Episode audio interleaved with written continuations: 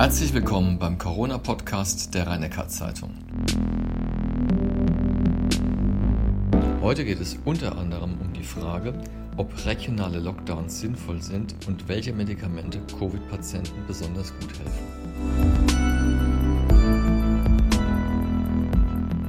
Professor Kreuslich, vor einer Woche hieß es noch abwarten bei unserem letzten Podcast. Kann man denn heute sagen, der Lockdown Light hat die Trendwende nicht geschafft? Naja, die Zielsetzung zu dem Zeitpunkt der Maßnahmen war ja, die Zahl der Neuinfektionen deutlich zu reduzieren, also einen Abfall der Zahl der täglichen Neuinfektionen zu erreichen. Das ist jetzt fast drei Wochen her und wir sehen eine, ein Plateau, eine Seitwärtsbewegung. Die Zahl der Neuinfektionen ist mal 500 niedriger als am gleichen Tag der Vorwoche, mal ein paar hundert höher als am gleichen Tag der Vorwoche. Wir sehen also keinen deutlichen Abfall. Es ist ganz klar, dass das eigentliche Ziel nicht erreicht worden ist kommt, dass ähm, im Grunde genommen der Beginn dieser Abflachung schon vor dem 2. November, also dem Tag, an dem die Maßnahmen in Kraft getreten sind, begonnen hat oder zu diesem Zeitpunkt schon begonnen hat. Das heißt, ein Teil der Abflachung ist sicher auch schon auf ein geändertes Verhalten der Menschen, einfach auch in Kenntnis der Zunahme der Neuinfektionen zurückzuführen. Alles in allem gesagt, muss man sagen, ist der Effekt der Maßnahmen vom 2.11. nicht besonders, äh, nicht besonders umfangreich, leider. Jetzt haben ja Bund und Länder sich Anfang der Woche nicht einigen können auf ein einheitliches Vorgehen. Es ging äh, teilweise um die Art der Kommunikation, um die Schulpolitik. Es ging aber auch darum, quasi um länderspezifisches Verhalten, dass immer noch einige Länder es nicht einsehen, dass sie sich genauso verhalten sollen oder die Menschen dort beschränken sollen wie in anderen Bundesländern. Macht es eigentlich aus Ihrer Sicht als Virologe irgendwie noch Sinn, dass Bundesländer unterschiedlich vorgehen? Wir haben wahrscheinlich zwei unterschiedliche Aspekte und letztlich ist das eine politische Diskussion und politische Entscheidung, die man nicht alleine aus virologisch-epidemiologischen Gründen äh, belegen kann. Das eine ist die real unterschiedlichen Infektionsfallzahlen. Wir haben viele Bundesländer und viele Regionen mit relativ hohen Fallzahlen. 100, 200, 307 Tage Inzidenz. Wir haben aber auch Regionen im Brandenburgischen, im Mecklenburg-Vorpommern, die weiter deutlich unter der 50 als Zielgröße liegen. Man kann natürlich auf dieser Grundlage sagen, wenn ich ähm, kontinuierlich und auf längere Sicht in diesen Bereichen keine entsprechend hohen Zahlen habe, warum soll ich dann gleich starke Maßnahmen erreichen? Wir haben aber gleichzeitig natürlich eine dann auch sehr kleinteilig beginnende Diskussion der Nachbarort, der Nachbarstadtteil vielleicht viel weniger hat als dieser. Und dann beginnt auch diese Diskussion wieder in alle möglichen Bereiche überzuschlagen. Die politisch zu treffende Entscheidung, die ich nicht wirklich begründen oder kommentieren kann, ist, ist es besser zu sagen, wir machen eine verbindliche, fixe Regelung, jeder weiß, woran er ist und die gilt jetzt mal für alle für eine gewisse Zeit. Und damit ähm, erreicht man, dass möglicherweise nicht kleinteilige Einzeldiskussionen im Vordergrund stehen. Oder ist es besser, regional zu unterscheiden und zu sagen, in den Ländern, in denen oder in den Bezirken, in denen momentan keine hohen Fallzahlen ist, müssen wir nicht genauso stringente Regelungen einsetzen wie in anderen. Letzteres ist sozusagen diese Hotspot-Regelung, die ja auch durchaus diskutiert wird. Also zu sagen, der Landkreis XY hat jetzt eine Sieben-Tage-Inzidenz von 300. Dort machen wir einen sehr restriktiven Shutdown, aber der Nachbarlandkreis hat nur 120, dort machen wir ihn nicht. Oder gehen wir in die andere Richtung und machen es generell. Ich glaube, es spricht manches für beides und man kann es nicht alleine mit epidemiologischen Argumenten begründen, in welche Richtung man geht. Wir beobachten jetzt seit einiger Zeit auch die Belegung der Intensivbetten, weil das einfach ein Thema geworden ist aufgrund der pandemischen Entwicklung. Im Rhein-Neckar-Kreis sind die Kapazitäten quasi ausgeschöpft. Ist das äh, aus Ihrer Sicht eine beunruhigende Nachricht? Also es ist immer beunruhigend, wenn wir sehen, dass die Anzahl der Intensivpatienten und insbesondere jetzt in diesem Fall der zunehmenden Zahl der Intensivpatienten mit Covid-19 zugenommen hat. Im Moment ist es so, dass es im Rhein-Neckar-Kreis noch steuerbar ist. Wir sind nicht in der Situation, dass man entweder Intensivpatienten, die aus welchen Gründen auch immer eine intensivmedizinische Betreuung braucht oder solche, die zum Beispiel beatmungspflichtig mit dieser Erkrankung sind, hier nicht versorgen könnten. Wir machen, ähm, das hatte ich Ihnen ja auch schon geschildert, über die gesamte Woche, sieben Tage die Woche, eine, äh, eine Bestandsaufnahme und Planung nicht nur für das Universitätsklinikum, sondern auch mit den umliegenden Häusern des Rhein-Neckar-Kreises eine enge Abstimmung, ähm, auch unter Einbeziehung des Gesundheitsamts der gesamten ärztlichen Direktoren. Im Moment projizieren wir, dass wir für die absehbare Zukunft auch weiterhin das gut handhaben können. Das kann sich aber bei sich ändernden Fallzahlen und sich veränderter Sachlage immer auch ändern. Es ist schwierig, über die sagen wir mal, die nächsten fünf bis sieben Tage hinaus eine Projektion abzugeben. Ja, wir hatten ja Stand Freitag früh noch vier freie Betten im Rhein-Neckar-Kreis. Das heißt, mhm. Äh, die können ja schnell erschöpft sein ja, oder ausgelastet sein. Das heißt, es würde dann einfach verlegt nach Heidelberg oder in benachbarte Landkreise. Es müsste dann verlegt werden. Andererseits werden natürlich auch Intensivbetten frei. Wir können ja nicht kalkulieren und sagen, Freitag haben wir vier Intensivbetten frei. Wenn wir also vier Zugänge auf Intensivstationen haben, dann ist es voll. Sondern wir müssen auch kalkulieren, dass nach Operationen zum Beispiel die Personen ja relativ kurz in einer Intensivstation liegen und dann auch wieder dort entlassen werden und dadurch natürlich auch wieder Betten frei werden. Also die Kalkulation, es sind so und so viele frei. Wenn jetzt so und so viele Personen kommen, dann geht gar nichts mehr, ist eine, die die andere Seite Seite einfach nicht berücksichtigen würde. Ja, noch ein paar Fragen jetzt zu Verhaltensweisen. Zum einen gibt es sehr viele Klagen über überfüllte Busse, über volle Bahnen. Es ist unterschiedlich, es gibt auch Bahnstrecken, da ist der Zug leer, aber es gibt auch volle Strecken. Sehen Sie da eigentlich Regelungsbedarf oder kann man das so handhaben wie bisher, dass quasi die Fahrgäste kommen und wenn sie da sind, sind sie da, auch wenn sie mal eng stehen?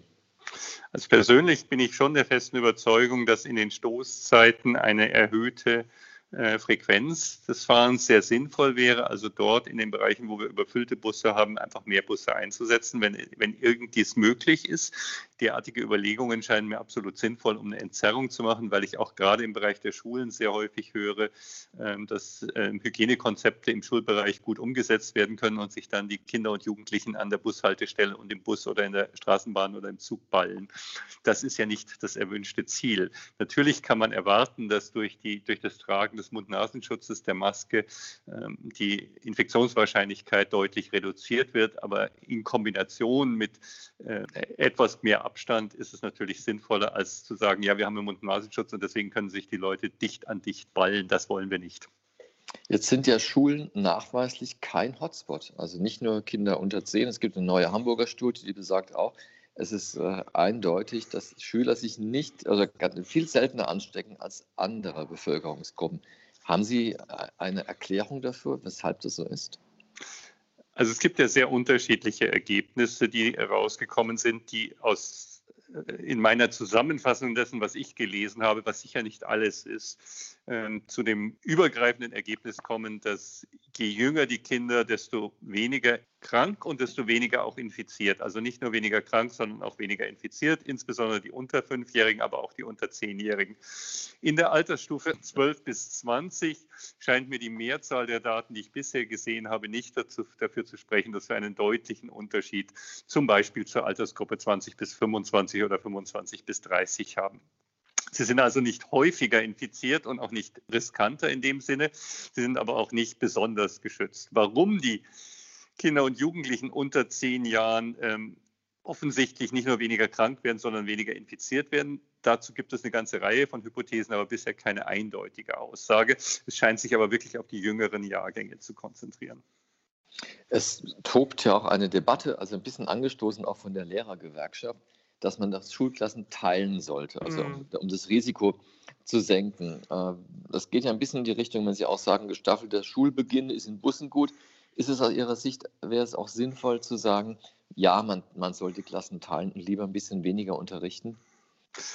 Naja, man muss, glaube ich, das Gesamtbild ähm, oder die, die Gesamtperspektive im Blickfeld behalten. Es kommt ja sehr stark von den Lehrern. Seite her hier die Teilung zu machen. Das ist auch in vielerlei Hinsicht verständlich, weil die mit die der auch sehr schwierigen Situation in den Schulen täglich umgehen müssen. Wir müssen aber auch sehen, dass die Kinder und Jugendlichen, wenn sie zu Hause sind und dort eben jeden zweiten Tag nicht in die Schule gehen, deswegen nicht weniger Kontakte vermutlich haben werden. Und ich persönlich würde jetzt eher Zweifel haben, dass die Konsequenz der Hygieneabstands- und Maskenregelungen in allen Fällen im privaten Umfeld gleich gut umgesetzt werden, wie es in vielen Schulen ja erfreulicherweise der Fall ist. Insofern hätte ich gewisse Zweifel, dass der epidemiologische Effekt wirklich in vollem Umfang greifen wird. Der wird in einzelnen Bereichen und für manche schon zutreffen, aber alles über alles hätte ich gewisse Zweifel, ob das greifen wird. Und wir müssen auch die Situation mit betrachten, wie das dann in der häuslichen Versorgung Eltern und Familienangehörige, die sich dann um die gerade auch Jugendlichen und Kinder mehr kümmern müssen, wie das dort funktioniert. Wir sehen das ja auch bei uns, dass im Frühjahr, als die Schulen über einen längeren Zeitraum geschlossen waren, ähm, die Situation für die Pflegenden am Universitätsklinikum und in vielen anderen Bereichen der Wirtschaft sieht es ähnlich aus, sehr viel schwieriger wurden, weil sie eben sich zu Hause um die Kinder kümmern mussten und gleichzeitig dann nicht am Arbeitsplatz sein konnten. Insofern denke ich, dass man das natürlich ernsthaft, aber nicht alleine die Schulsituation im Blick haben sollte, sondern was machen die Kinder und Jugendlichen dann, wenn sie eben nicht in der Schule sind und ist das besser oder nicht? Und zweitens, welche Sekundärkonsequenzen sind damit auch verbunden. Das kommt mir in der augenblicklichen Diskussion doch deutlich zu kurz. Wir sprachen ja in der letzten Woche auch über den mRNA-Impfstoff, über mögliche Gefahren mhm. und die Technik. Jetzt hat das Paul-Ehrlich-Institut am Donnerstag, das ist schon ziemlich ungewöhnlich, sogenannte Kritiker in die Schranken gewiesen und gesagt, also eine Veränderung des Erbgutes kann überhaupt nicht geschehen mit diesem Impfstoff. Ist das denn, ich hatte letzte Woche auch mal in diese Richtung gefragt, ist es denn nochmal abschließend sozusagen aus Ihrer Sicht wirklich ausgeschlossen, dass es zu einer Veränderung des Erbgutes kommt durch diesen Impfstoff? Es gibt ähm, aus meiner Sicht, nicht nur aus meiner Sicht, sondern ich glaube, das kann man so sagen, es gibt keinen wissenschaftlichen Grund, der erklären könnte, wie ein mRNA-Impfstoff eine Veränderung des Erbgutes auslösen würde. Eine Aussage es ist ausgeschlossen, dass irgendetwas passiert, scheint mir, und auch das hatte ich an anderer Stelle schon so ähnlich gesagt, scheint mir immer eine sehr kategorische Aussage, weil wir immer nur auf dem Stand der Gesamtkenntnis zum Zeitpunkt heute argumentieren können. Und da können wir sagen, es ist ein mRNA-Impfstoff. Er kann nicht in die Erbinformation eingebaut werden. Es ist unmöglich. RNA kann nicht in die ähm, DNA eingebaut werden. Sie müsste zunächst in DNA überschrieben werden und dann in die DNA eingebaut werden. Und dafür gibt es keinen uns bekannten Mechanismus, der das erreichen könnte. Insofern scheint mir dieses eine Diskussion, die nicht sinnvoll ist, weil es keinen wissenschaftlich begründbaren Hintergrund dafür gibt, dass es passieren kann. Aber eine kategorische Aussage, es ist im Universum nicht möglich, dass so etwas passieren kann, würde ich grundsätzlich einfach für unwissenschaftlich halten. Es ist aber gut, dass wir jetzt diesen Punkt nochmal besprochen haben, weil es auch mir durch diese Erklärung äh, doch deutlicher wird. Wir haben täglich äh, erfreuliche Botschaften über Impfstoffe. Die Kanzlerin hat morgen auch gesagt, äh, sie glaubt, im Dezember oder spätestens Januar wird es den ersten einsatzfähigen Impfstoff geben. Aber wie sieht es eigentlich mit den Medikamenten zur Behandlung der Krankheit aus? Wir haben viele Infizierte und wir werden auch trotz des Impfstoffs eine ganze Weile infizierte Patienten haben. Und äh, gibt es da auch Fortschritte in, in der Behandlung von Covid-Patienten? Es gibt im Vergleich zu der Situation, die wir im März hatten, durchaus Fortschritte bei der Behandlung von Covid-Patienten, aber es sind keine spezifischen Medikamente bisher verfügbar, von denen wir sagen können, sie hemmen die Infektion sehr wirkungsvoll. Wir haben im, im Grunde vier Angriffspunkte, mit denen ähm, man den Patienten helfen kann. Das sind zum einen antiviral wirksame Medikamente, also das, was man sich klassischerweise vorstellen würde, ein Medikament, das die Vermehrung des Virus hemmen soll. Der bekannteste und auch erfolgreichste davon ist Remdesivir, der auch viel in den Medien war, ähm, der in klinischen Studien allerdings keinen äh, Überlebensvorteil gebracht hat. Man muss aber dazu sagen, dass hier die Frage, zu welchem Zeitpunkt man es einsetzt, eine entscheidende ist. Wahrscheinlich haben wir schwer erkrankten Phase gar nicht mehr so viel Virusvermehrung. Und man müsste, wenn überhaupt, das Medikament deutlich früher einsetzen. Das Zweite, was man einsetzen kann, ähm, sind ähm, antikörperhaltige ähm, Blutprodukte oder gereinigte und gentechnisch hergestellte Antikörper. Da wird unter Federführung des Uniklinikums Heidelberg auch eine bundesweite Studie momentan zur Wirksamkeit von solchen sogenannten rekonvaleszenten Blutplasma durchgeführt. Das ist Blutplasma von Personen, die eine Infektion durchgemacht haben und Antikörper äh, haben. Und dieses Plasma wird äh, anderen Menschen gegeben. Manche werden sich erinnern, als Donald Trump vor einigen Wochen krank war, wurde auch berichtet, dass experimentell Antikörper bei ihm eingesetzt wurden. Das ist die gleiche Therapie, die ich hier meine. Und was auf jeden Fall wirksam und auch ähm, hilfreich ist, ist der Einsatz von immunsuppressiven Medikamenten bei schweren Verläufen, weil der schwere Krankheitsverlauf eben durch eine Störung, Dysregulation auch des Immunsystems mit bedingt ist. Dexamethason ist dort das äh, Wirkstoff, der auch in vielfach in den Medien genannt wird. Und zuletzt hat man die Art der Beatmung auch verändert und hat dadurch bessere Erfolge bei beatmungspflichtigen Patienten gesehen. Alles in allem bedeutet das, dass die Therapie durchaus besser geworden ist, aber die Frage, haben wir jetzt ein Medikament entweder in der Anwendung oder am Horizont, mit dem wir sagen können, damit kriegen wir die Krankheit in die, in, wirklich in den Griff, ist die Antwort ein klares Nein. Ich setze auf den Impfstoff im Moment.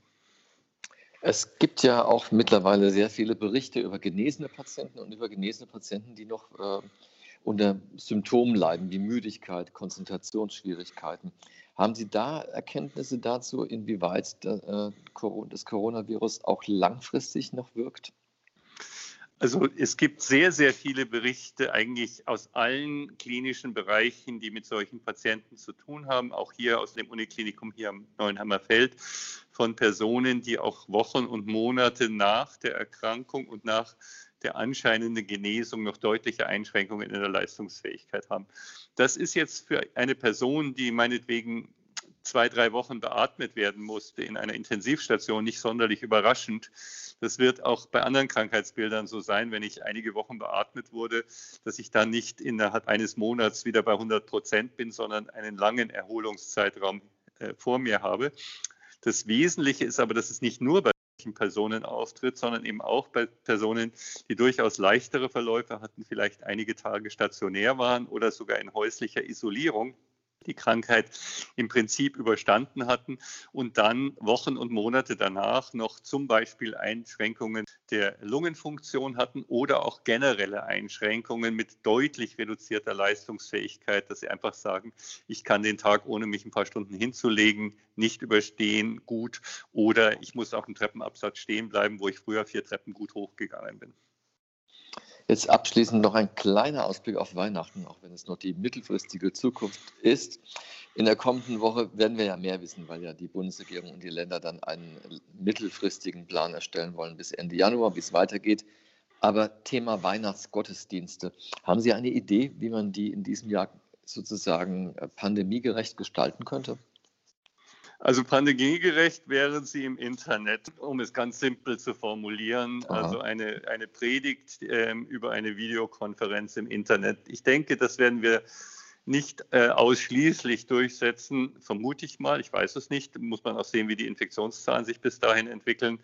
Ich sehe, ich sehe keinen guten Weg, wie man in einem weitgehend besetzten Gotteshaus Weihnachtslieder singend einen normalen Weihnachtsgottesdienst ähm, feiern kann und nicht befürchten muss, die epidemiologische Situation darüber deutlich zu verschlechtern. Eine Situation, in der man sagt, wir erlauben eine begrenzte Belegung, wenn ich das so nennen darf, der Gotteshäuser. Ähm, aber wir haben keinen Gemeindegesang und eine Maskenpflicht während der gesamten Veranstaltung ähm, ist etwas, worüber man zumindest nachdenken kann. Aber einen normalen Weihnachtsgottesdienst, wie wir ihn alle kennen, sehe ich für dieses Jahr nicht, nächstes Jahr aber schon. Professor Kreuslich, ich bedanke mich für das Gespräch. Ja, gerne. Das war die 28. Folge des RNZ Corona Podcasts mit Hans-Georg Kreuslich, dem Chef-Virologen am Heidelberger Universitätsklinikum. Die nächste Folge hören Sie am kommenden Wochenende.